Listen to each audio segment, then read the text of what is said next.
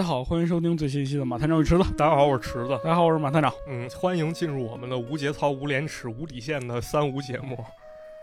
那 还聊吗？这这是一款粗制滥造的节目，也可以被我们戏称为无责任影评啊。啊，无责任影评。对，为什么无责任影评呢？因为影评的门槛实在是太高了。嗯，那就叫无责任聊电影嘛，就瞎瞎鸡巴聊呗。今天想跟大家分享一部片子，哎，特别有意思，叫《立春》啊。这个电影也是我个人非常喜欢一电影啊，探讨的主题很有意思啊，而且里面也不失一些黑色幽默的地方。对，这个导演呢是顾长卫，对，主演呢你可能都看不出来是 蒋雯丽啊。对，为了拍这片儿呢也是刻意增肥了啊，嗯，而且扮丑嘛。对，没错，这片儿我印象特别深刻啊，是在这个零八年前左右吧上映的，当时还是有这个像中海文化做这种碟。对，当时我家里就把这碟买回来了，然后它这个封面很有意思啊，就是黄四宝画蒋雯丽那段，很暧昧啊，就特艺术啊，对，不是特艺术，是特黄色吧？对，但是当时买的时候是不是也是奔着这个买的？就有点像那个西西里的美丽传说那感觉。有点像，但是那时候小时候一直没看，那后来开始看这片儿，发现这片儿真的太好了，挺有意思，非常有意思。哎，今天就跟大家来聊聊这部电影啊，聊聊这个肯定有剧透啊，然后可能也有一些我们无无节操、无廉耻、无下限的一些解读。是，是如果介意的朋友呢，现在就可以绕道而行，就可以关了啊，去听那专业影评节目。我们这个这不太行是吧？粗制滥造的节目。那就开始啊啊，咱就开始啊，咱们先讲讲这故事吧。这立春这个命题很有意思啊，立春嘛，对，立春那是一个很有意思的一个，它是我们北方，在我们北方立春要吃春饼。啊，要吃春饼。你你们那北方吧，我们这北方不咋吃 啊。你们北不吃？对，但是这个立春是有一个特殊意涵在里面的，就是春天到来了，是吧？冬天严酷的肃杀即将远去啊。那么这个时候呢，我们先牵出一段这个经典的台词啊，就是这个主角王彩玲，嗯，他的一段话啊。但是在此之前，我觉得还是有必要去介绍一下他这时代背景，还有这个人物，是吧？是的。啊，这个立春呢，我还是把这个编剧李强老师他的一个原著小说买到手了啊。然后，其实，在开头的时候呢，他就说这是二十世纪八十年代末期进入九十年代的样子啊。嗯，大概一时代背景。还有一点，其实也有体现。为什么呢？就是在细节当中，咱们可以看到这个熊猫盼盼这角色。对。盼盼到家，安居乐业，是吧？这个经典的这个亚运会形象嘛。对，没错，在我们小时候呢，好多门上也会贴着一一熊猫，是吧？竖个大拇指，然后那腿那要勾勾，是吧？对，对，盼盼这么一形象，大概可以知道这么一个时代背景啊。那么这个时候呢，咱们就要介绍这么一个一个当下时代大家都在在意什么？人这个编剧李强就说了，说这个这是一个换了人间的。一种情况，说这个城市到处充斥着摩托车的噪音啊，原先的建筑上都贴了瓷砖，临街的房间全都打通成商铺，这样一来变化很大，马上现代化起来。那么这个城市仿佛一个人啊，在一夜之间明白了，放开手脚，敞开欲望，然后进行消费。整个城市呢，处在一种极度亢奋状状态当中，全城人都变成了机会主义者啊。那么这个时候呢，我们就开始来介绍一下这个故事的主角啊。这故事主角呢叫啥呢？王彩玲啊，叫做王彩玲。根据小说的人物小传啊，他刚出场的时候是三十五六岁啊，但是看起来面相偏老一些。对，脸上有四十来岁。对，有皱纹，然后有疙瘩，穿的也是非常老气横秋啊，戴个纱巾，有斑啊，就显得老。没错，他他属于这个作者说啊，他属于那种没有年轻过的类型，然后但是属于一种很内秀的人啊。他是唱歌剧的，嗯啊，歌剧这高雅是吧？高雅艺术啊，但是他在一个小城市里面，然后长期独身，精神好像有一些压抑，对吧？然后这个时候呢，他在电影开头就说了一段非常经典的台词是什么？立春一过，其实城市里面还没有春天的迹象，但风真的不一样了，风好像在一夜之间变得温暖湿润起来，这样的风一吹过来。我就可想哭了，哎呀，就是奠定了一种比较悲伤的基调啊，而且那个。影片的那个色彩其实也是那种，就是看起来很脏、很旧的那个感觉。其实挺像咱们小时候那种环境，也在一个社会转型期当中啊，就是从灰色料慢慢变成彩色，近乎于彩色胶片和黑白胶片之间的那么一种色调啊。那么这个王彩玲说过的这一段话呢，其实可以也看作一个隐喻，就是春天。其实咱们之前也聊过，好多人特别喜欢春天，因为它是一个充满生机。充满了无限可能。春天来了，夏天还会远吗？哎，对，就是这么一种感觉。但是王彩玲又说，这样的风一吹过来，我就可想哭了，可想哭了。啊，这是为什么呢？咱们因为他悲惨的人生啊，啊，他悲惨的人生，咱们可以看一看啊，就是在这么一种环境当中，一个唱歌剧的，可以说是一个文艺女青年吧，她的遭遇到底又是什么啊？紧接着呢，这时候呢，开始到了一个下班的场景啊，无数人去推着自行车开始下班，是吧？嗯这街上人庸庸碌碌。他们都冲着一个方向去走啊！这个工厂一下班，大家就开始回去了。那么这个时候呢，有一个留着长头发、穿着这个飞车篓、皮篓的一个青年，留大长头发，大长头发，啊，稍微就跟马探长以前大长头发似的。啊，但是我比他瘦啊，这人 还是有点臃肿。他名字叫啥？叫周瑜周瑜，啊。他听见这个歌声啊，这是演唱者是师范学院音乐教师汪彩玲就是咱们的女主角。啊，女主角。她听到王彩玲去唱歌，可以说非常激动啊。这个时候呢，他开始去找他另外一个朋友，这人是谁呢？是另外一个角色啊，叫黄四宝。黄四宝啊这哎，就是这个李光洁饰演的，没错，长得很帅啊，这大长头发是吧？也穿一皮衣，一穿大看就是个文艺青年。那肯定是那种老骗女孩儿那种。对他是干啥？他是他是画画的，啊，他是一画画的，最大的梦想呢，就是能够考上那个中中央美术学院是吧？这个其实很现实啊，就是因为我也学过画画，曾经是一美术生，当时就有无数的青年为了考上中央美术学院，然后骗小姑娘。不是骗小姑娘，是为之奋斗，就考个五六年，考个六七年，这种人 大有人在啊。这个剧情当中也演了，就是也说他考了好多年了。对，那么这个黄四宝呢，他去为了练这美术，可以说付出很多，跟家里也是闹掰了，但是他自命不凡啊，他说有一天我成了雄狮，你可别后悔。对，学艺术的人都希望就有一天能够出名嘛。对，但是这个黄四宝呢，其实已经二十七八岁了，已经非常尴尬一年纪，尤其在那个小城市当中啊，就是咱们生长的、生长过的那个小城市，他会被认为是什么？是一种另类或者异类啊。首先就是你没工作，对你画画这个事儿都不是一正当职业。对，没给家里拿过一分钱啊，就是这种人呢，其实就是你拿过钱，那大家可能也会觉得你是一另类啊。就尤其在咱们这种城市，咱们小的时候有那么一类人啊，他可能留一大长头发，染成黄色的奇装异服啊，然后开一琴行，啊，然后或者说搞摄影，或者卖游戏机，或者卖玩具，或者卖爬宠，不务正业。对，就这种人会被 视为搞艺术的，对，或者就就说混子吧、痞子对是吧？对对，对，就是他们心灵可能有一方自己事业，有有自己的追求，但是不被这个世界所认可。那么其实黄四宝呢，就是这么一个人啊。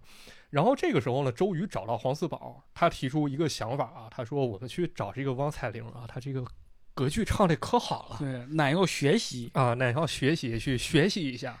然后呢，他们就开始盯梢这个王彩玲啊。果然，这个王彩玲开始出场了。看他这样儿还挺牛逼的嘛，那长得也不好看呀，长得也不好看。然后后来了解到，这个黄彩哦，王彩玲呢，其实并不是正经音乐学院的哎，啊，他是一进修的。那么这个时候呢，两个人说是想提出这拜师的想法了。这王彩玲说了，他开开始自命不凡的这一面还是体现出来了啊。对他怎么说了？他说我要去北京了对，我要啊被调到北京去了。啊，我要去北京唱歌剧院。嗯，去歌剧院去工作了是。啊，意是不太想不太想去教他们两个啊紧接着其实就是到这个艺考嘛，又啊是这个这个大宝又要开去是艺考了。啊！黄四宝又去艺考了，他就想考好多年啊，就是一定嗯要考到自己心中的学府。那么这个时候呢，他们又议论起了王彩玲啊，说嗯这王彩玲还是个老处女呢对啊。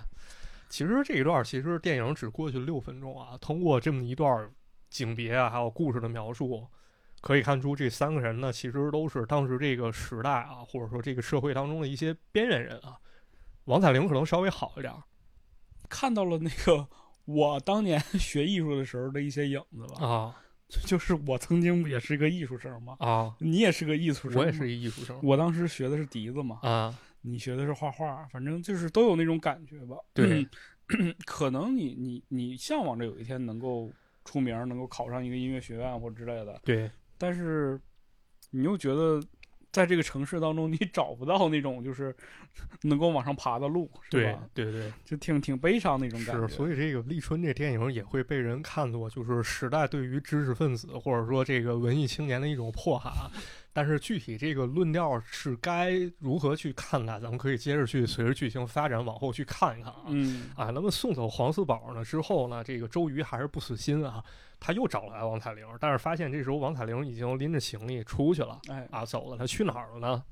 上北京了，上到北京了，他找了一个这个卖户口一人啊啊，把我这自己看一眼我就知道这人啊，这辈子都不一定给他办这事儿，对，这是一不正经的一人啊，这个嘴里满嘴跑火车对，一直说这个事儿不是一天两天能办成的。啊。然后这个王彩玲说那个什么，我没有催你的意思，我就想知道现在是什么进展了。我跟你说，这三万可不一定够啊！啊，对，然后这他为什么要来北京了？就向往着北京大城市生活嘛。对，因为他觉得这儿可能机会多一点儿，然后自己才华能够得到一些施展、啊。对然后这个时候电影出现了一个很经典镜头啊，他王彩玲站在天安门广场前面，看着庸庸碌碌的人们，感觉是每一个来过北京或者是刚来北京的人都会有过这么一一个一个动作一个经历的感觉。就未必是天安门广场。对，但是比如说啊，像国贸的那些天桥上面，对看着那个下班时候的车水马龙，马龙，或者是在某一个大商场里头，是吧？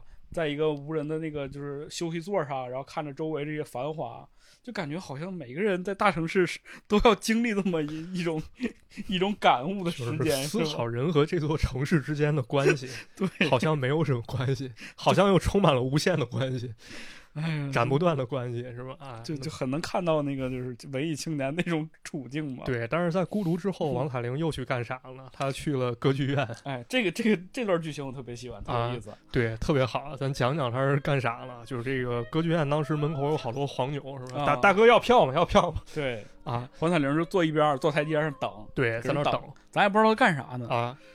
一会儿就交代了，就是看那个已经歌剧已经开始了，他赶紧过去找那黄牛，就说现在已经开始二十分钟了，是吧？啊，说便宜点吧，能便宜了吗？开始二十分钟了，能便宜了吗？票贩子说：“你大姐你真行，我啊服了你了。行，就刚才你说那价啊，对，王彩玲这时候着急忙慌的过去去看了这歌剧啊，就完全沉醉在这个艺术当中。但是很快呢，天差地别的一面又出现，他又要挤着这个非常拥挤的火车，然后站着 而且是站票。啊，对，回到自己的家乡啊。嗯，那么这个时候他回到，应该是坐了一夜的火车啊，看完嗯歌剧，然后回到自己的家乡。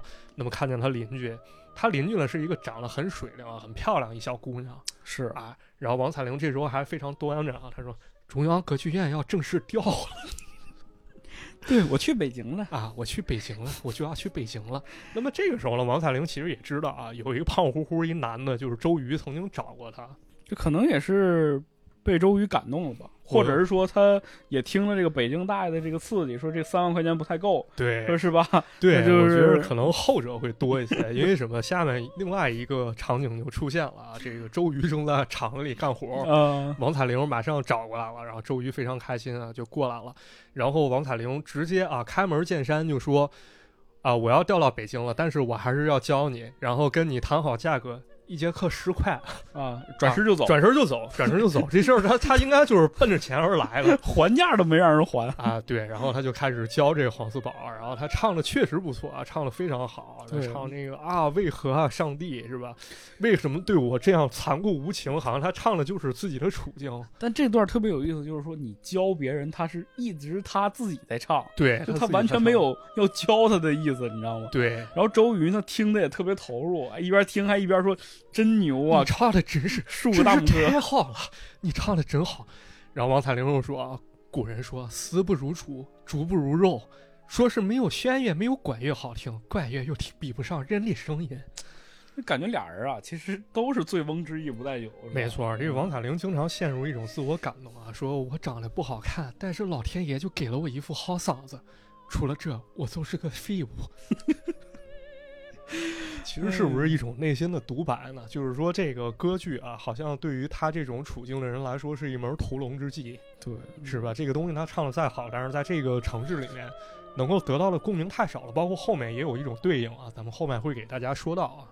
那么这个时候呢，黄四宝回来了，哎，黄四宝考完美院回来了，但是这个状态非常不对啊，喝了大醉是吧？哎，肯定又没考上。嗯，然后呢，这个周瑜去接他，然后扛着他去去走啊，就是把他领回家去了对。第二天醒酒之后呢，他俩又来找这个彩玲来了。啊，又来找，为什么找王彩玲？这不是人家要去北京了吗？你在北京待过，肯定有不少关系了吧？对，我这个朋友黄四宝啊，他可有才华了，啊，他东西都是自己学的，说不定他就是下一个梵高。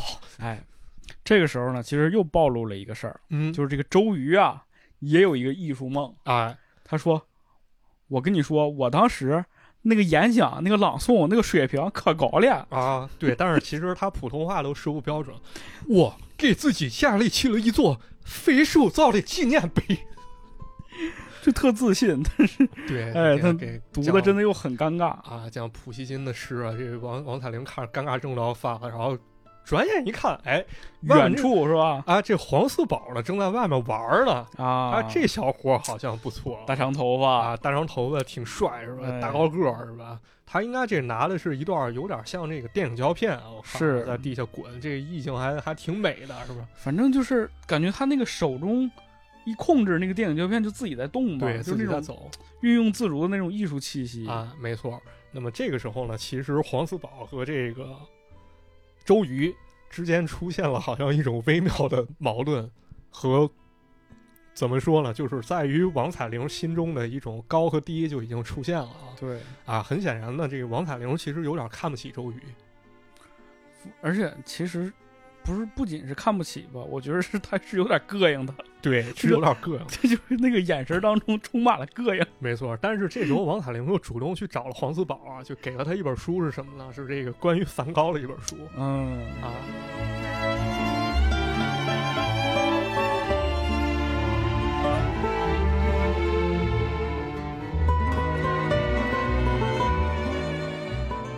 这个时候呢，其实王彩玲呢跟黄四宝之间的一段谈话，也说出了一种就是黄四宝和周瑜之间的一种尴尬啊。而且我觉得就是他们之间啊，嘴里都没有实话，对就是一句实话都没有，就所有人都活在自己的想象里。对，就是他们两个为什么会这样抱团取暖？其实是周瑜根本不希望黄四宝能考上什么好学校，对，对，因为他一旦考差了，自己心里还能有个安慰。嗯，而且呢，这个王彩玲过来找他呀，他说：“我要是能把你办到北京去，你乐不乐意去啊啊，？”其实他没这个能力，对自己都没着落呢。没错，但是这个黄四宝一听，感觉好像抓到了一根救命稻草一样，对，就开始有点说：“那我有一个梦想，你能答应我不嗯？”彩玲就说：“啥梦想啊？我想画一回人体。啊，画一回人体。那么接下来这个两人关系开始升温啊，这段也非常有意思，有点 灰色幽默啊。就这王彩玲在家给自己做演出服呢，那个周瑜这小胖子儿啊啊来了，这偷偷摸摸来，一脸坏笑说：“我给你买了两学磁带。”啊你听听，可好听了。但是很快，这周这这个黄四宝又来了敲门了，啊，又来敲门了。这周瑜发现，操，这事儿不对不对呀、啊，不对，他俩好像有点事儿。三角形是最稳定的结构。结构，然后他就给跑了。哎呀，然后这时候开始聊艺术啊，黄四宝开始跟跟那个王彩玲聊说，我要是能超越梵高就好了啊，啊。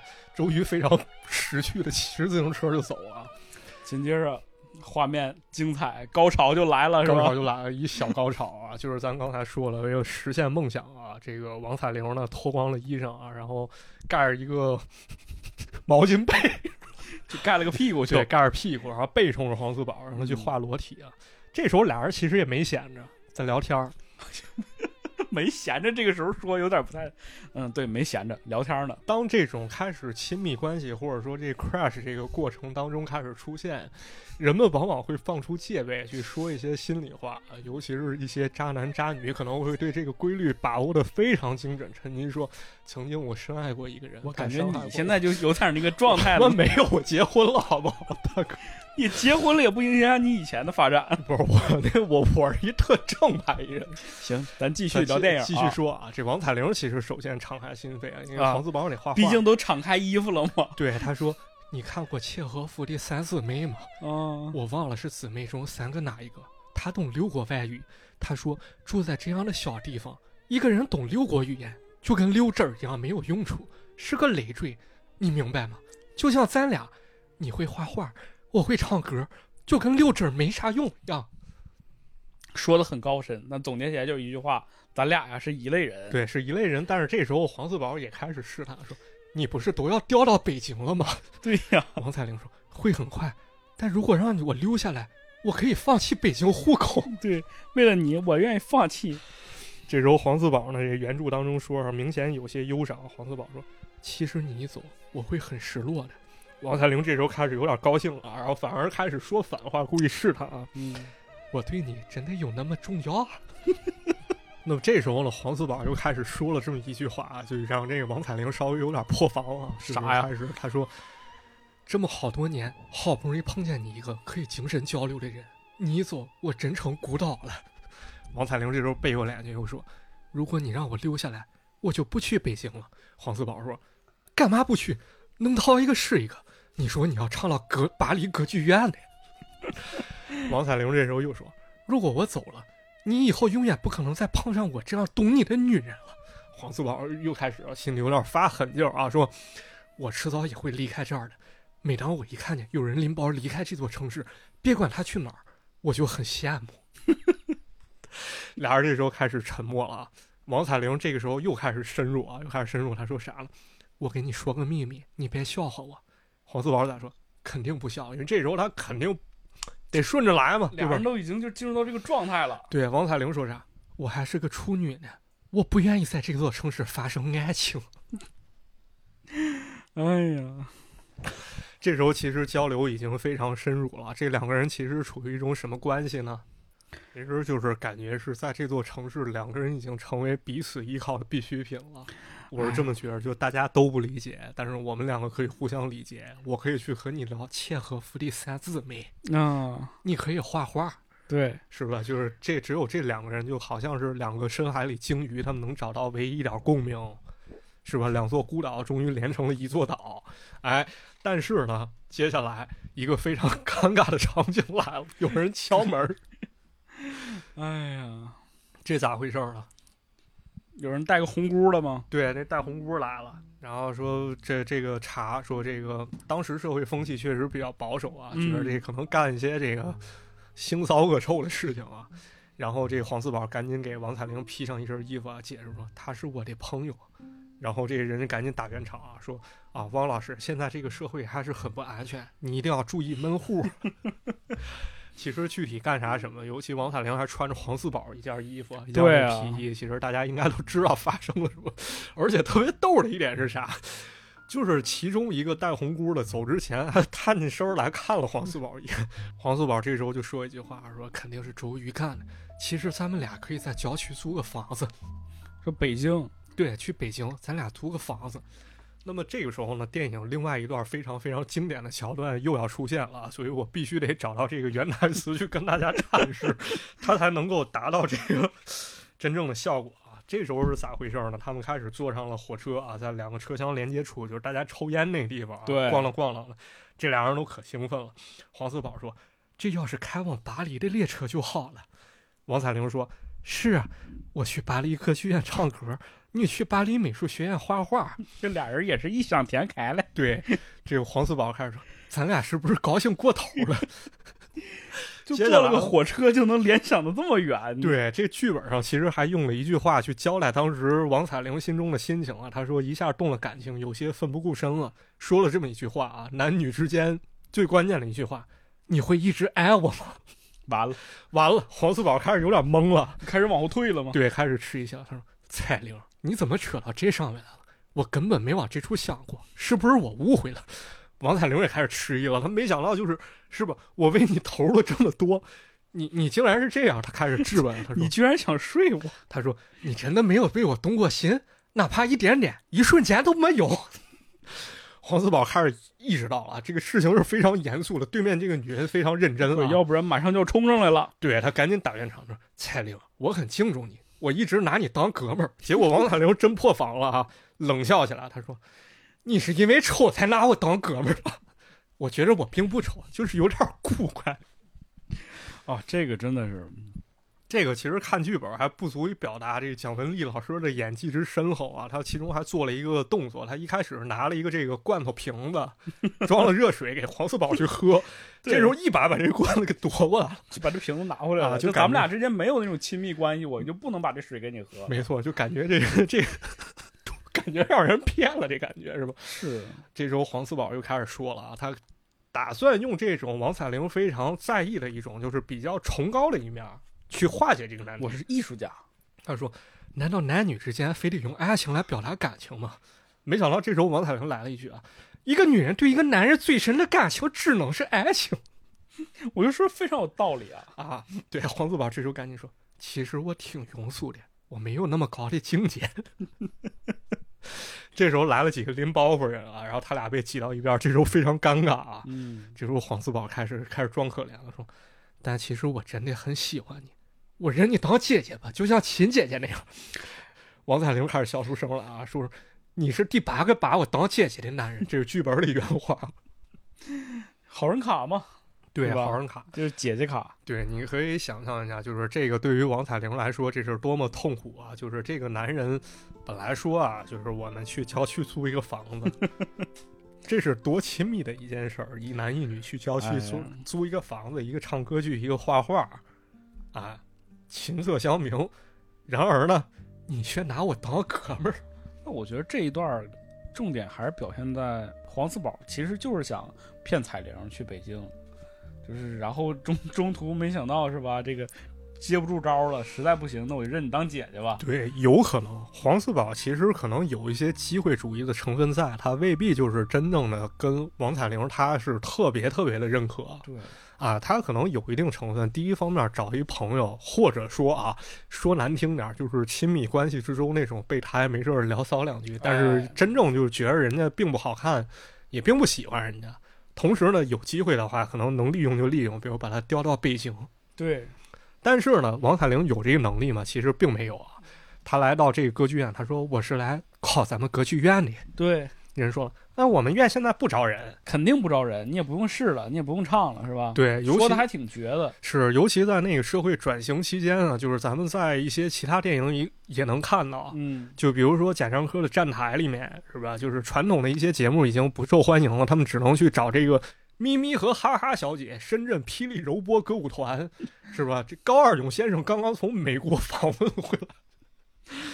文艺文艺团体非常不景气，说几年都排不上一出戏，现在全靠国家拨款养活着。我可以毫不客气的告诉你啊，我们这儿绝对不可能进人，你想都不用想。对，但是王彩玲这时候还说、啊，很执着嘛，对，他说我要唱一首歌，是吧？你先听我唱一唱。打动你，对他唱了一首歌，咱用实力说话。对这里面歌词说献身艺术，献身于爱情，仿佛是一个不被认可的人，一个孤独的人一种自白。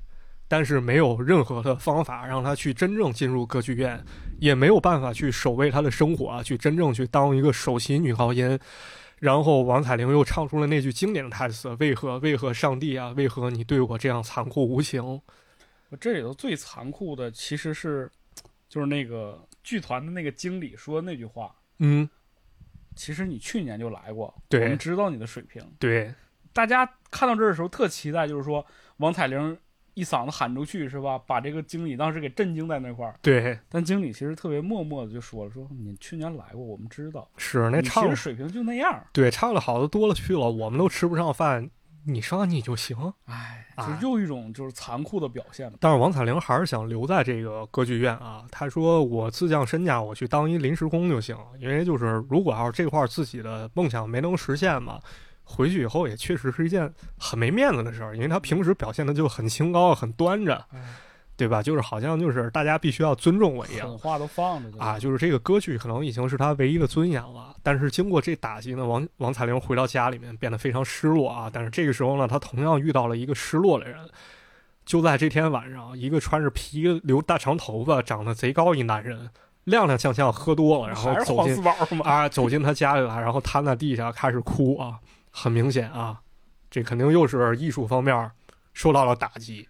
确定是艺术方面，不是感情方面。那当然也有可能啊，嗯，也有可能。这时候呢，黄四宝在屋里面已经那个烂醉如泥了。王彩玲走出屋去啊，显得一脸非常痛苦啊，好像两个人这一对苦命鸳鸯一样，是吧？嗯然后王彩玲缓缓地走进屋子里面，然后紧接着就是第二天早上了。唉，王彩玲呢打扮的非常非常怎么说，非常正式吧，还有点略施粉黛，头发还整过，戴了一个黄色纱巾。主要是看着心情还不错。对，然后打扮好之后呢，回头看了一眼，床上有一光屁股男人，旁边放着牛奶，放着油条。光凭男人就是四宝啊！对你很，你一看就明白昨天晚上到底发生了些什么。那么这时候，王彩玲呢开始在这个他们的学校啊开始教书，让一女学生开始唱一首关于春的歌啊，是吧？唱完之后呢，王彩玲开始点评啊，说你要用心体会歌词的内容。这首歌的名字叫做《暮春》，你要体会出当初的这种羡慕和向往，渴望春天的来临。紧接着一会儿，这个院里就有人开始喊了：“这王彩玲，你给我出来！王彩玲，你给我出来！”啊，这段我觉得我看的时候挺挺难受的。对，挺难受。就是这个四宝嘛，四宝酒醒了。对，很显然嘛，昨天晚上俩人发生了一些啥嘛？对吧？这个。男的找女的来算账来了啊！对，来算账就是这个有这镜头很有意思啊。它是这个主要的构图呢是王彩玲和黄四宝在中间，黄四宝狠狠地揪着王彩玲那黄色丝巾。其实这黄色丝巾我觉得也有隐喻啊，是一种就是好像重获新生一种特别有生机，好像爱情要来临的一种象征。是对这黄四宝紧紧地握着这个丝巾啊，然后周围这楼里所有学生都在看，然后 黄四宝说。你不就是想跟我干那事儿吗？咋样，爽吗？你知道我的感受吗？我力图说服自己，可是我很厌恶，我没办法克制这种感觉，你知道吗？你让我感觉你强奸了我，我没办法克制我个人，我厌恶我个人，我厌恶我个人，我厌恶我个人。马老师别这样。大家不知道，但可能听到了。他扇了自己三个嘴巴。对，黄四宝就这样，然后他自己扇自己巴掌，然后把王彩玲推翻在地啊！你可以体会，就这段看着特别灰色幽默啊，黑色幽默。但是你可以想象，这个王王彩玲心中会是什么一种感受？这是多重打击。第一重打击是什么？自己爱的人就是明明已经发生了肉体关系，因为他强调过。我还是个处女，我不想在这座城市里面发生爱情。嗯，就已经发生了，但是这个男人这样对她啊，就好像一切都是自己的幻想而已，自己的错付。另一方面呢，自己本身认为自己是一个高于其他人的这么一人，对吧？我跟你在一起了，你还嫌弃我？对，而且对于其他人也是，就是我是一个崇高的人，我是搞艺术的，结果是吧？我在大庭广众之下被人拆穿了。对，看我厌恶个人，我厌恶个人。哎。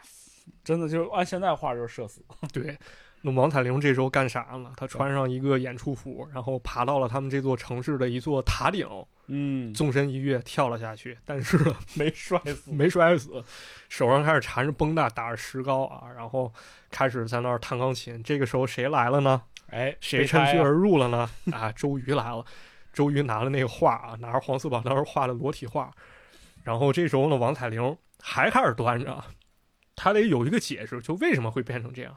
他好像装作被黄四宝骗的那种感觉啊。他说：“我为他放弃了去北京的机会，没想到他会这样对我。他一直追我，我被他的勇敢打动了。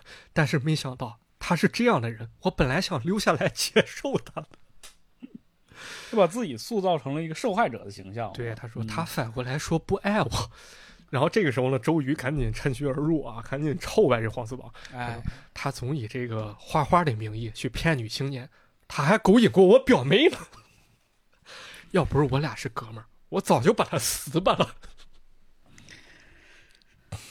说说句心里话，他考不上我是挺高兴的，这是真心里话呀。对，这时候王彩玲开始说：“练练狗喘气儿吧。”开始教这个周瑜去去唱歌了啊。嗯。然后呢？紧接着镜头又一转啊，这个周瑜去干啥了呢？去告状去了。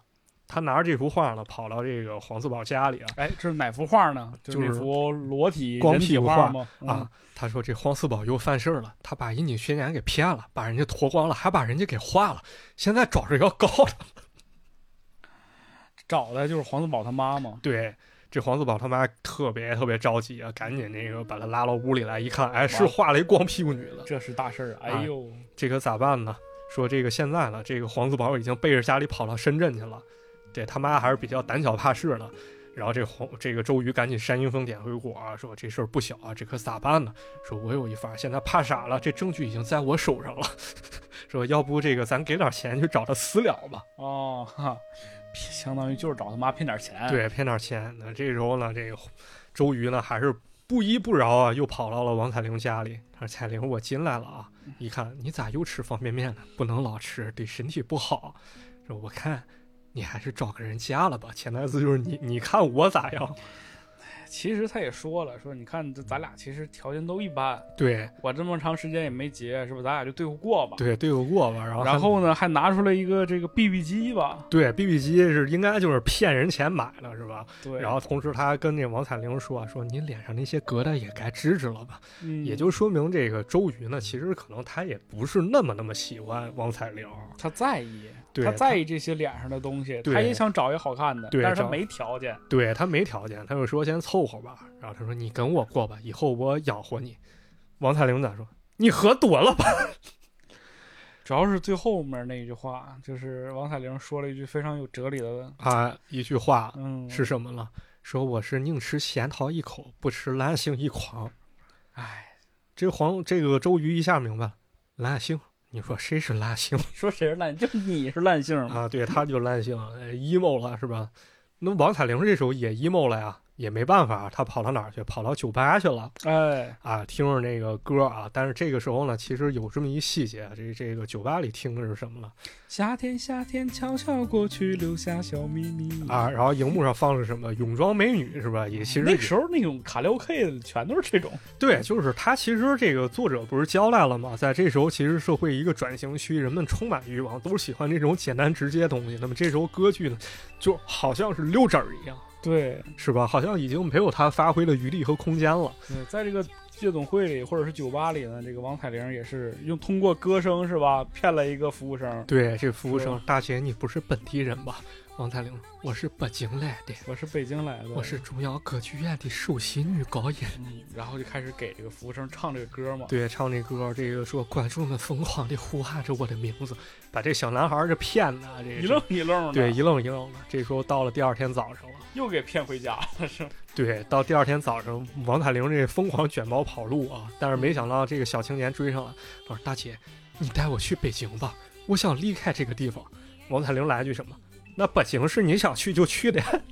其实这句话是说给他自己听的，，对就是北京真不是我想去就能去的，对，没错，只留下这小青年那个一脸迷惑了，在地上站着。很显然，他并不知道这一切意味着什么啊。嗯，其实你发现，就到目前为止啊，这里边所有人都还是那个状态，没有一句真话。对啊，紧紧接着到一个非常关键人物出现了，啊，也是这个城市的另一个传奇，是吧？对，这个时候在干啥呢？在进行一场庆典活动啊！这个好多老太太在扭秧歌啊，然后周围观众又鼓掌又叫好了。下一个节目是什么？是这个表演者是圈众艺术馆舞蹈教师胡金泉给大家表演《天鹅湖》选段。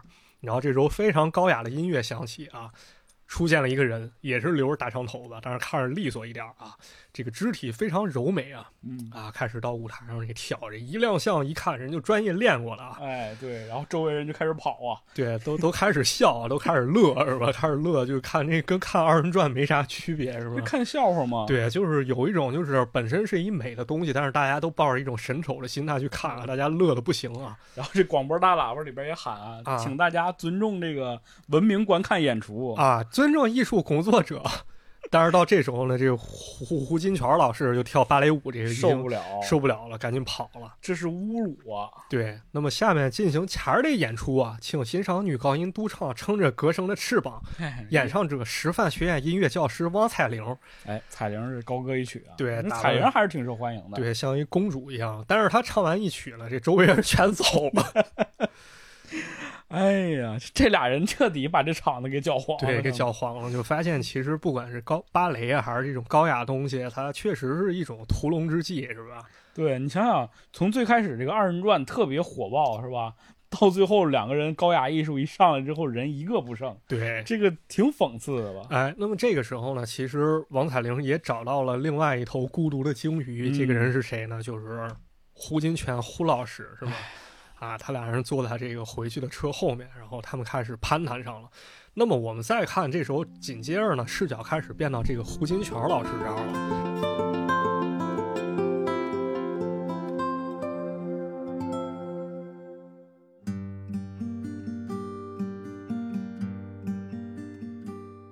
他在教舞蹈啊，带着一些女女学员啊，开始跳这舞。他确实身段不错啊，跳的非常好两下子太专业了。对，非常专业，跳的确实好，这手眼协调是吧？注意节奏和韵味儿是吧？哎，跳的很好。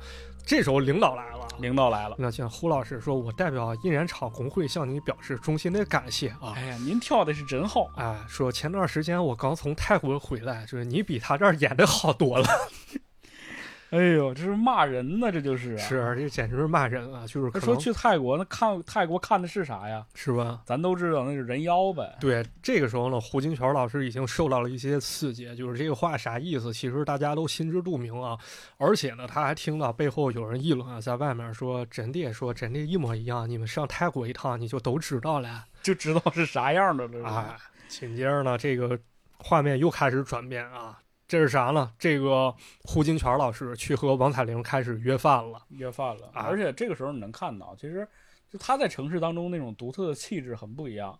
就人群当中其实是都是灰秃秃的，但对是他其实穿着很整洁。对，穿了跟发哥对对对，很帅气。对，非常整洁。然后这个、嗯这时候他们两个也开始袒露心扉啊，包括胡金铨老师也把之前演出的影集给带来了哎，啊。王彩玲表示非常欣赏，但是这时候胡金铨老师说了一句话啊，说你不知道我是这座城市里的一桩丑闻，是这座城市人们心中永远的一桩悬案。哎呀，其实也暗示着，就是说这个人物其实他是个同性恋，对他应该就是他应该就是个同性恋。对，应该是性少数群体啊，在嗯在当时那个比较风气保守的年代啊，就是人们可能还并不接受这种观念和意识啊，也不懂得去尊重，就是反而去把它当做一个笑料去看待啊。对，但是呢，他又一方面又有很有这个舞蹈天赋嘛，对其实也是在艺术方面，就是觉得自己自命不凡，对跟王彩玲形成了一个鲜明的对照吧。对，这个胡金泉老师他就形容啊，他说我就像一根鱼刺一样扎在很多人的嗓子眼儿里，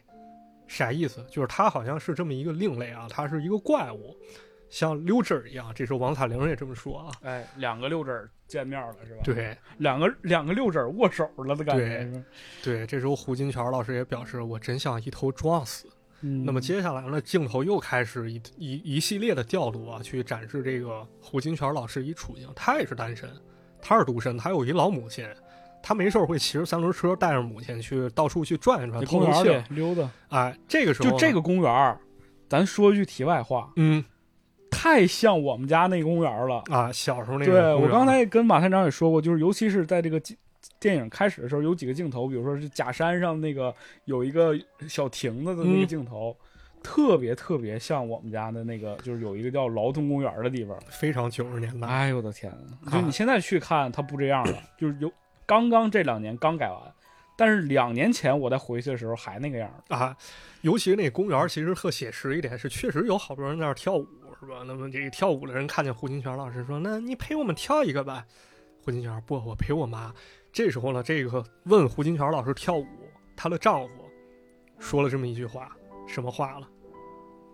哎，就是有点侮辱性啊，具体咱就不说了啊，反而是一种对于这个性别性少数群体的一种歧视性啊。是在这个东北比较常见的一种，就是骂人的词儿吧。对一种其实歧视性，也没有也什么没有什么避讳的，就是这个词儿大家可能也听说过，对叫二椅子。对二呢是这个一二的二，姨姨子呢其实是肥皂的那个姨子，那个姨子就是对二姨子。一些这个侮辱性的蔑称啊，对，就是可见，就是大家对于这个胡军桥老师还是有一些污名化的，就是不愿让自己妻子去接触他。那么胡军桥老师他自己会作何感想呢？他其实挺想逃避这个事情，感觉对，或者说他心里非常难受吧，又必须得去接受他，又必嗯须得去、去面对。怎么办呢？怎么办呢？于是这胡金泉老师找到了一个救命稻草，这个人是谁呢？就是王彩玲。就是那个跟他一样的六指儿彩铃，对他提到了一点啊，他说：“咱们两个假结婚吧，实际什么事儿也不会发生，就假装领个结婚证，哎，这样对咱俩都好。”那么这个时候呢，这个胡金泉老师又说啊，说王彩玲关于你的谣言也不好，说来说去都是因为咱俩是单身，咱俩假结婚就可以堵住所有人的嘴，反正对咱俩也没啥损害。王彩玲怎么说了？恐怕不是对咱们没什么损害，是对你没什么损害。帮跑回的是我，不是你。你可能忘了，我毕竟是个女的。嗯，就很显然啊，就是这个王彩玲又说啊，她说你与世俗生活水火不容，而我不是，我是不甘平庸而已。其实我挺同情你的，我比你幸运。有一天我坚持不下去了，一咬牙一跺脚嫁个人，投奔世俗生活也就罢了。我终究是个女人，所以我是不会把婚姻这条路给毁了的。谁敢说我的婚姻不美满呢？我说可能不好听，但说实话，我只是个俗人，我不是耶稣。对，我听到这儿的时候，其实我觉得彩云好像已经知道自己挺会悲惨的一生了，没错然后也知道自己肯定会回到那种世俗生活的，他已经预见到了。对，然后王彩玲还说了一句说：“既然你的命运是这样，你就得担待。”胡金铨这时候也没说什么，只说了一句：“我走了。”天气预报说今晚有大雪啊，然后紧接着就是那个大雪的镜头嘛。对，这段镜镜头可以说非常凄美啊，在这大雪当中，这胡金铨老师一个人推着自行车，整个色调是那种蓝色，是那种克莱因蓝，那个拉拉烂的那那个感觉，你知道吗？对，而且特像什么？特像那个日本大正时期那种。就是新版画那感觉，特别特别凄美。然后胡金铨老师特别特别痛苦，在那儿跟他穿的那个呢子大衣的那个质感有关系。对，那么这个时候呢，胡金铨老师做了一件什么样的事儿呢？他做了一个自毁行为，是什么？自毁行为就拉着一个女学员去了厕所，对，把人的衣服给扒了，对，就假意强暴人家，然后最后被抓起来了，哎，进了监狱嘛。对，这时候王彩玲应该是去看守所吧？他说他去看这个胡金铨，胡金铨还说我在这儿挺好的，嗯，还能踮脚尖跳芭蕾呢。对，我这根鱼刺终于从那些人的嗓子眼里拔出去了，我踏实了，大家也踏实了，我其实挺高兴的。不，挺挺挺挺悲伤的，就是那种，就是一个异类，就是终于从一堆瞧不起他的人或者是害怕他的人人群当中脱离出来了，他自己也放松了，然后那帮人也放松了。对。哎，而且就是这一段电影当中展现，就是他真的穿着他的那个劳改的那个布鞋，对，在栏杆的另一面跳起了他的那个芭蕾，对，翩翩起舞，哇，那一瞬间触动真的特别大。对，那么接下来其实又发现发生了一件对王彩玲触动蛮大的一件事儿啊，就是她独身嘛，然后胃又不好，因为老吃方便面老凑合，是吧？终于有一天晚上呢，她这个。跑到他邻居家，他邻居是小张老师啊，当时也交代过，他带着一个好像是警察打扮这么一人是吧？俩人非常恩爱啊，是吧？又给他熬粥，又干啥了？还给王彩玲熬了一碗。对这段剧情其实是一段铺垫啊，为什么？就是其实小张老师可能是王彩玲心里比较嫉妒的那堆人，对，人长得好看，对，长得好看，状况又好，对，毕竟他俩住隔壁，每天晚上听着人家夜夜笙歌是吧？对，王彩玲一开始可能会觉得非常排斥，但是在这个阶段当中，她难受了，反而是这小张老师去帮助了她。对，那么这件事儿应该对王彩玲也有些触动，她做了一个举动是啥？坐着长途汽车回家了，哎。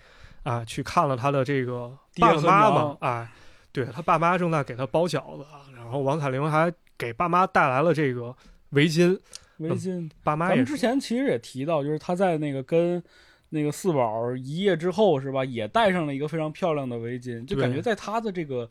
生活里边就是戴一个围巾是非常体面、非常好的一种向往，对，是一种意向吧。尤其到第二天，那应该是春节啊，就是看完春晚之后，第二天王彩玲起身，发现她妈妈在放鞭炮，就好像在春光明媚之下，春天又来了。对，又回到那个亭子了，对，还是跟我家那个亭子那么像。对，就是好像周而复始，一切又开始了。王彩玲可能也该去迎接她新生了。那么这个时候，她做了一动作，她开始去。治自己皮肤了啊，对，然后和这个小方小张老师开始关系有一些缓和了。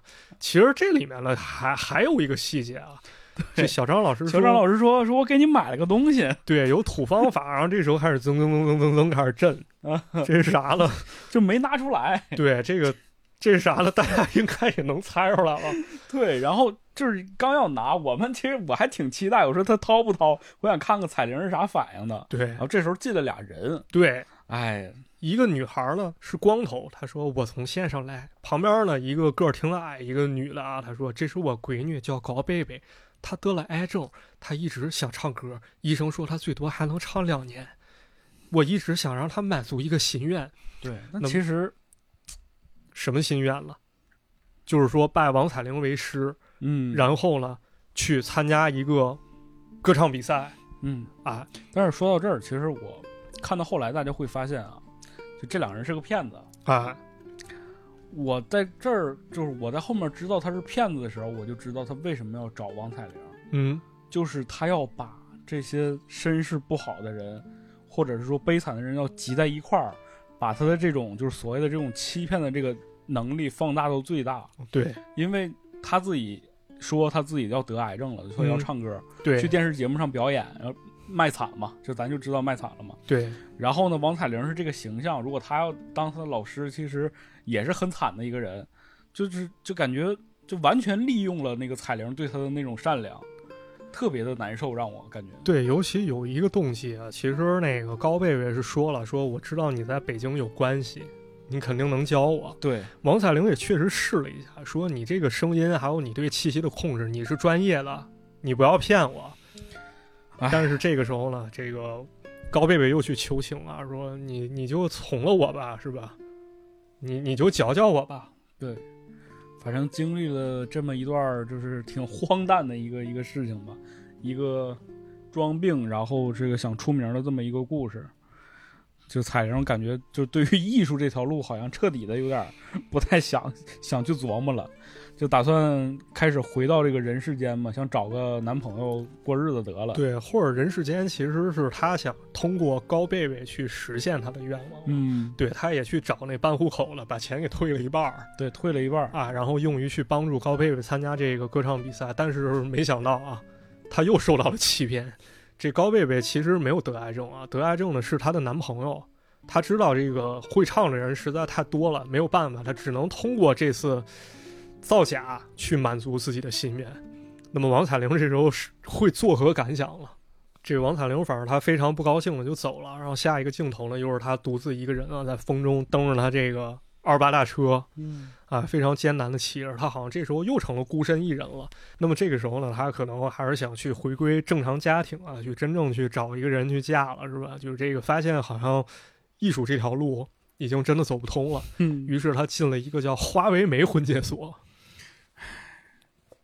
这婚介所啊真的太花花了，从里到外的花。，对，都是花。这王彩玲戴着一墨镜啊，然后人那个小姐赶紧问啊，就是坐台小姐说，电话里说你想找一个搞科研的是吧？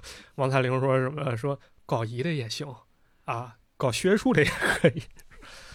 那么这个时候呢，人说说你先把钱交一下吧，有合适的就考你啊，然后你回去等信儿就完了。结果这时候呢，门房里走出一人啊，梳着一大背头，这人是谁？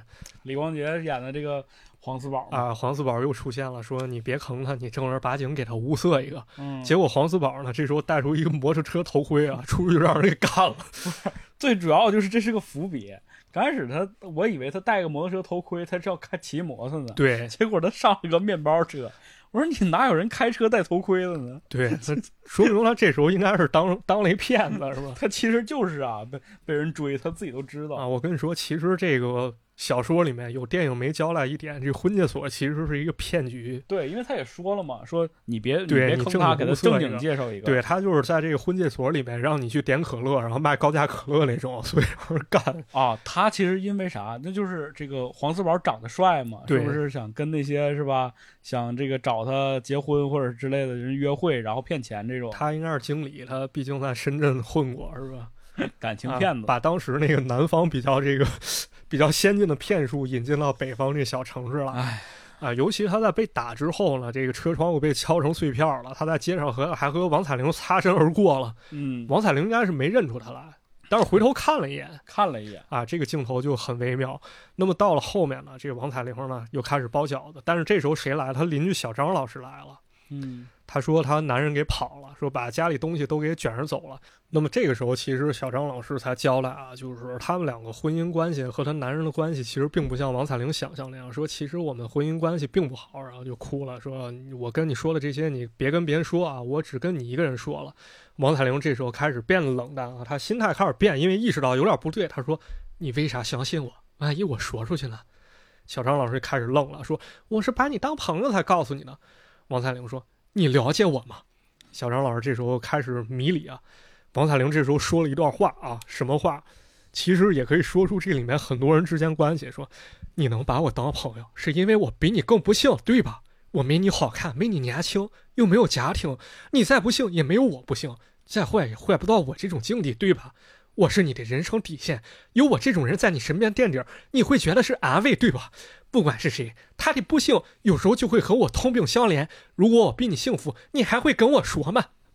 这时候小张老师说了，说就算我自作多情吧，你话说到这儿了，我只能说，不是你心里阴暗，就是我心里阴暗。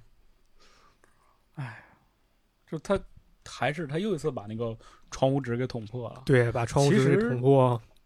很多人就是在这个遇到困难的时候，都喜欢找一个人去倾诉嘛。对，但你会发现啊，就是彩玲的这个观点是很正确的。嗯，就她往往都会找一个她觉得就是会稍微的不幸一点的人，去去跟他说这个事儿。对，因为她觉得好像啊，我跟你说，你能理解我，是因为你曾经也经历过嘛。那其实就是瞧不起人家嘛。没错。哎啊，那么这个时候呢，王彩玲好像也想开了啊，她做了一件什么事儿呢？她收养了一个有兔唇的一个女孩儿。对，而很有意思，就是那个她去收养这个女孩的时候，在孤儿院嘛，嗯，就她走进去，然后一堆小孩全都走了，对只有那个小姑娘自己坐在那儿。对，然后她看到他的时候，还往他身边走了几步。没错。最后呢，他领着这孩子去看自己爸妈，然后他瘫痪的老父亲还非常感动、激动啊，流出泪水。嗯那么王彩玲呢，也不搞歌剧了，她去卖起羊肉片儿了，去剁羊肉，然后带着这孩子叫小凡挣钱嘛。啊，他给孩子起这名很有意思，小凡收归平凡的意思，是吧？有点这感觉，小凡或者是自命不凡，对就是跟凡有关嘛。对，有点这感觉。然后呢，这个王彩玲又带着她的孩子去动一个小手术，相当于治这兔唇啊。那么这个时候，他又看见谁呢？哎，就是那个周瑜嘛，啊，之前大长头发也没了。对，现在也把头发给剃了啊，剃了，然后穿着很普通衣服，也不穿那飞车篓了，穿那个蓝色衬衫是吧是，？polo 衫。这时候他闺女已经很大了，闺女已经特别大。然后这个周瑜开始问：“你多会儿结这婚？跟谁结的？” 王彩玲说：“我有事先走了。嗯，”那么电影最后一段是啥？就又回到了那个王彩玲曾经就是一个人站在的那个天安门广场嘛，对，然后带着自己的那个女儿。对在一起站着。那么到最后呢，这个出现了一个非常非常魔幻一场面。对，一个魔幻现实主义的场面。对，就好像是在那种维也纳那什么音乐大厅里面，王彩玲穿着这歌剧礼服，像一个真正的这个女高音首席歌唱家一样，然后唱着这首歌啊，说我永远是虔诚的信徒啊，但是上帝啊，你为何对我这样残酷无情影片到此结束结束了。啊？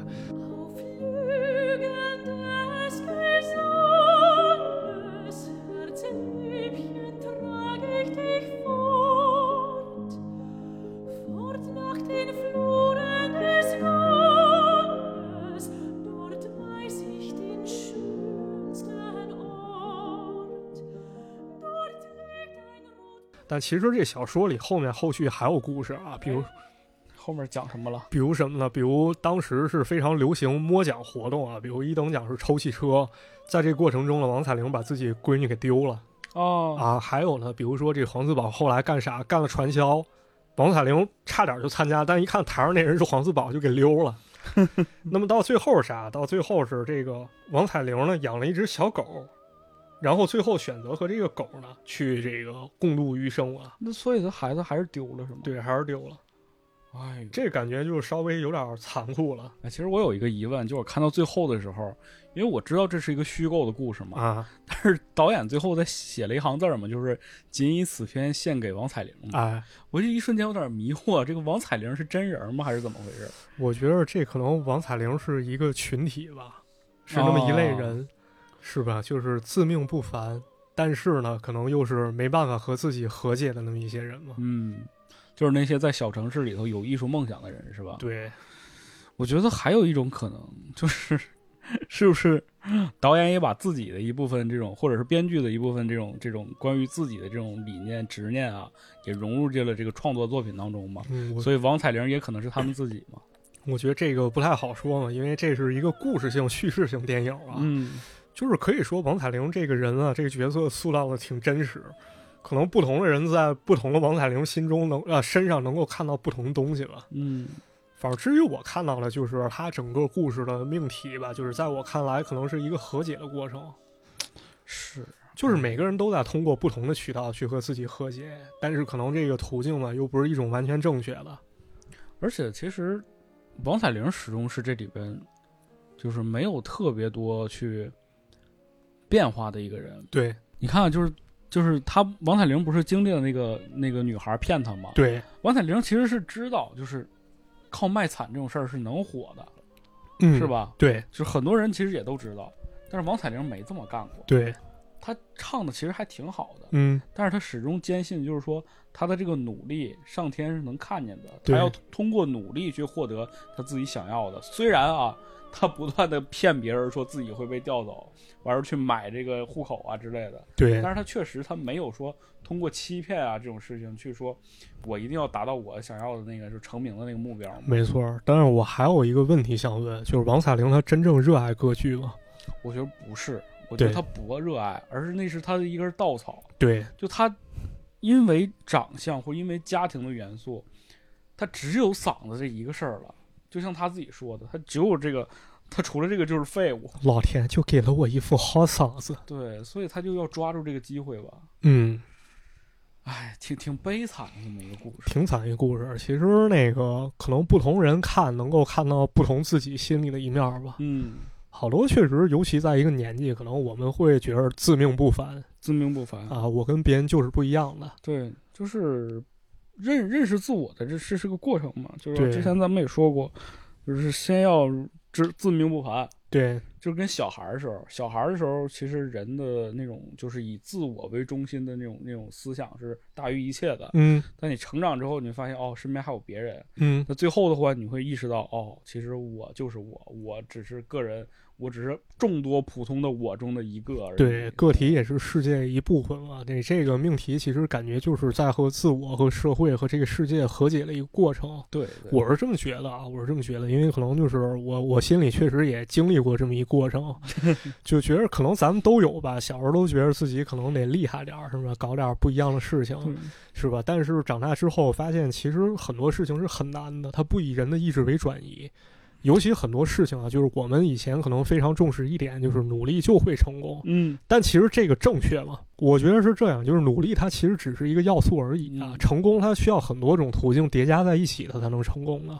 对，就就是我前两天看那个一个采访，就是那个柯洁嗯，下棋的那个，对，嗯，他也说，就是他是一个非常，我觉得柯洁是一个非常聪明的人。嗯，就这个聪明的概念，就是说，他在各个方面其实他都懂，他都哎明白，他都能看清这个事物的本质啊。哎，所以他人家下棋也特别厉害嘛。嗯柯洁就说了，说那我一生过得挺挺顺畅的，啊，他的那个词儿就是挺通畅的。对，就相比王彩玲这种人而言，他很幸运，就他从下棋开始，一直一一路到现在，他能得奖，他能下得好啊，他之类的，就是这个是跟他的命运是相关的，就嗯是，他是幸运的一部分。对很多人比他努力，但是不一定有他的这一份成绩。对这就是柯洁当时说的自己，我觉得这就是一个通畅的人，对，看得很透彻。其实我觉得还有一个点吧，就是好多坎儿，其实在别人那儿好过，在自己这儿过不去，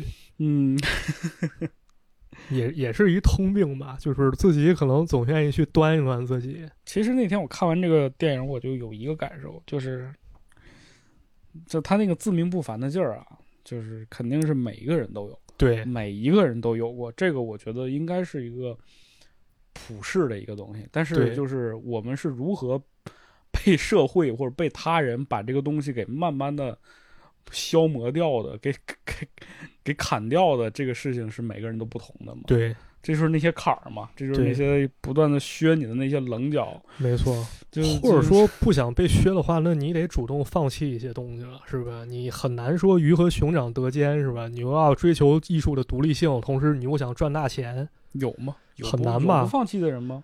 就很少吧，或者说很难吧。就是你想要是，比如你想做纯粹博客，那你可能就得考虑一点，就是咱们这个节目受众可能并不是那么多，嗯，商业化进程进程可能会非常缓慢，非常难。你保持这种崇高，就像这部电影，我们讲这部电影一样的。如果我们没有前面的那个戏谑的方式讲，可能你也听不到现在，是对吧？大家总觉得说，这啊这么好的一个电影，你们为什么要这种方式讲？那如果不用这种方式去讲，那别人可能也听不下去。对，可能也听不清。生活其实可能也是这样吧，就是你不得可能不得不放弃一些东西。嗯，对你可能会去觉得，比如说我要坚持的话，那很多东西我是没有办法去得兼的，那你就要考虑问题。那么人常常他很大的痛苦在于什么？就是既想要这个，又想要那个。就是没法自我和解。对，自我和解就是自己去觉得自己自命不凡，但是自己没有那个实力，但是又想让别人都尊重自己，对，又想收获一段好的爱情。你觉得你现在跟自我和解了吗？我觉得还好吧，还好。还好因为你毕竟有了信仰，可能有一些开悟，是吧？其实对也还好吧，就是人生就这样嘛，活好当下，享受生活就行。是，我对自己确实也没没太大要求。嗯，我是我是觉得我还没没到说和不和解那一步呢，啊，因为我觉得可能咱们还没没没触摸到，就是说人生的那个就是天花板之类的，就那个极限上的，就还在走嘛，还在慢慢的走嘛。我跟你说，就是和解这事儿，我觉得不是那种就是触触及到天花板那种，嗯、人家那叫放下，就是你干了一番大事业之后，你觉得主动选择不要它，啊，人家那叫洒脱，而不是说这东西难度太大，我不去干它，是因为我看不上它，这不叫和解，我觉得那我想采访采访你啊，啊，就比如说你看你这个 B 站不也没更下去吗，对，是吧？啊那你觉得这个事情算是那不更了这个事儿算是放弃了呢，还是算和解了呢？那我就承认我失败了吧。嗯，那无所谓了，那就是肯定我有些问题我自己得认，是吧？比如商业化这块儿没考虑清楚，然后平台大环境也没考虑清楚，当时调研没做清楚，是吧？嗯，但是你能想通是吧？我能想通，那说断更我就断更了，啊对合作方找我，那没关系，不更了，他就不更了，对，是吧？虽然可能有时候问别人质疑，我会比较难受一点因为毕竟失败了，是吧？你要允许我去觉得自己不开心，对，就是为什么问这个问题呢？其实也是因为很多朋友留言说问这老马这 B 站怎么不更了是吧？对，就在学正好就聊到这儿了，就跟大家交代一下啊嗯你你觉得我算是和自己和解吗？我觉得你没到和解，你就是你还是很洒脱的嘛。我我觉得那个什么，我觉得如果不和解是一种什么情况？就是我知道他不赚钱，我为了面子，我为了大家不去质疑我，我还是要更。嗯，你觉得很多人是这样的。对，打掉牙往肚子里咽嘛。我知道没有结果，我也不想着对我自己好点儿，找一好点儿路，我就努着那劲儿，努着劲儿吧。为了不想让别人看低，是吧？就这么搞吧。总之吧，我觉得就是我希望大家如果有机会能看看这部电影，对可能吧，他们不像那些主流商业片那么好去咂摸这个感觉，因为它对毕竟没有好看的服化道，对，然后人物也都是一些丑人，黄四宝挺帅的，丑人多作怪。黄小张老师多好看。对，当然了，蒋雯丽老师很漂亮，对，特别漂亮。不是人演技确实好，你演得说人真好对对这个角色揣摩得多么的深，是吧？嗯能够跟他产生一些共情。主要是他那个动作，就是他那种就是。冬天冷，就是他抱着那个水杯的那个缩着那个劲儿，啊你知道吗？还舔对个肚子，对，挺有意思，演的真的挺好。是，嗯，希望大家都能是吧，看看这部电影《立春》啊，对，立春，也希望大家能够等来自己的那个立春，等来自己立春吧。现在可能是寒冬啊，然后也嗯顺便跟大家解释一下，B 站那块儿就别催了，这事儿其实对我来说也继续更，注定是一挺痛苦的过程啊。对，然后我看可能还有人跟池子聊过，就是说反正平时我也看东西，那就顺便捎带脚做了。这真不是捎带脚的事儿，是吧？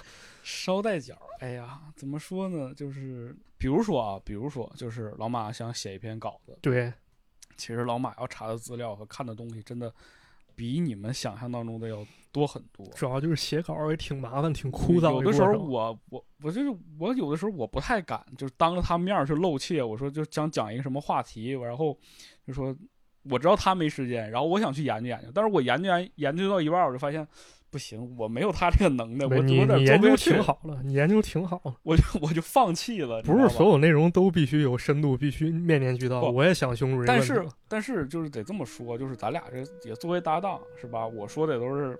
实话，就是我其实一直特佩服老马这一点，就他能把很多这些稀奇古怪的材料编在一块儿啊，讲的特别有意思。这个事儿没有没有没有，真的和自己和解对和自己和解，和解。对所以说，大家其实，哎，要理解别人的这个这个创作经历。就如果你想想，就像你这样那么顺顺带脚的事儿，那你为什么做不出来呢？是吧？哎呀，嗯，我那是不屑于做，我告诉你，我那是不想要我就不拆穿你了。啊，我那是不屑于做。我要做的话，我告诉你，明天我就进百大。嗯，是是是，谢谢谢谢谢谢。嗯，杀马特团长，你就是个嘟嘟。我现在就在沈阳大街骂你。哎，大家觉得怎么样？大家觉得这个这个这种聊电影方式怎么样？如果有意思的话，是吧？请在评论区留言啊。不咋地 不咋地，我决定我决定叫这个栏目叫乐色，不负责说电影，叫垃圾说电影就叫不负责说电影啊。，SB 说电影如果大家感兴趣的话呢，这就是第一期，好吧？啊。我们呢以后也会尝试再聊一聊其他的这种电影。我觉得这些电影可能大家就是觉得闷看不下去，但是如果我通过我们这种讲解方式，其实可能还能把这些里边的这些这些味道咂摸出来的，挺有意思的。反正能耐就这点能耐是吧？就是能力就到这儿了对，能力一般，水平有限。啊，是吧？嗯就是能凑合听就凑合听，你要凑合不了的话，你也甭在评论区说凑合听吧，是吧？你很牛逼哦，哦，你很屌哦，真的。你的审美好高哦，哦，你好纯粹，你好对哦。那就是今天节目其实就到这里了。行，就到这里。对，非常感谢大家收听啊，还是感谢大家的收听啊、感谢大家毕竟能听听到这儿的人，我说实话都是朋友。对，都是朋友，朋友之间就有啥说啥就完事儿了，是吧？对就平时唠嗑是吧？我们就普通人儿，嗯，对，就是普通人。然后还有人认为就是我们是默默奉献的人，我们不奉献啊、我我害怕，我特怕说这件事儿。我我的开这号目的，一个是为了好玩儿，一个是为了挣钱。就跟倪匡是一样的嘛。对你，你不是你别今天就是你觉得我默默奉献，然后明天我赚钱了，你又骂我忘了初心了，忘了本性，你就是个那个啥是吧？倪匡那期我就没讲，就是你你先把这个事儿说了，就是我就是为了挣钱，对别人就不会再抬你了，啊，他创作就自由了。你别抬了，你现在把我抬得多高，将来你就把我踩得有多狠。对，还是还是就是倪匡厉害，哎，大家多听倪匡那是吧多期节目好吧？倪匡吧，多嗯看倪匡作品行是吧？行，就这样吧，是吧？哎，感谢和大家和自己。和解吧，和自己和解是吧？嗯把这些事儿想明白了，也别给自己那么那么重包袱。嗯，都是普通人儿是吧？差不多得了是吧？别那么哎高看自己，别那么低看别人，就这么一道理是吧？行了，我们节目呢会在各大音频平台上线啊，啊，欢迎大家评论、留言、转发啊。嗯，啊，其实这些动作真的挺重要的，挺重要真的非常重要啊，如果大家就是听到哪个地方了，觉得可以评论评论的就评论评论，评论啊，评论或者是转发一下，就是给更多人能够看见我们这档节目。是吧？我你你发个哈哈哈哈什么的也行。对对对，你要觉得逗乐啊，就是这不愿打字儿那就打俩字儿 傻逼是吧？啊，也行，也不是不行，哎，我觉得真的，你说你骂傻逼都比你说那些阴阳怪气的话强，吧？是吧？你就就说傻逼就行，以后收回来，咱俩这期节目结不结束了？啊，结束不是傻逼就是你好的意思，以后咱们这儿 最重要的就是啊，还要给给我们点个关注啊，啊就是订阅这档节目，这样你会第一时间收到我们这个更新提醒。哎，这不我池哥吗？都给我池哥点点关注。哎那我们这个不负责说电影，今天呢就到这里结束了，感谢大家收听，我们下期节目再见。我必须得收了，要不然还得说话，拜拜哎，。不是池哥，你咋戴个眼镜呢？哦，你也当影评人了？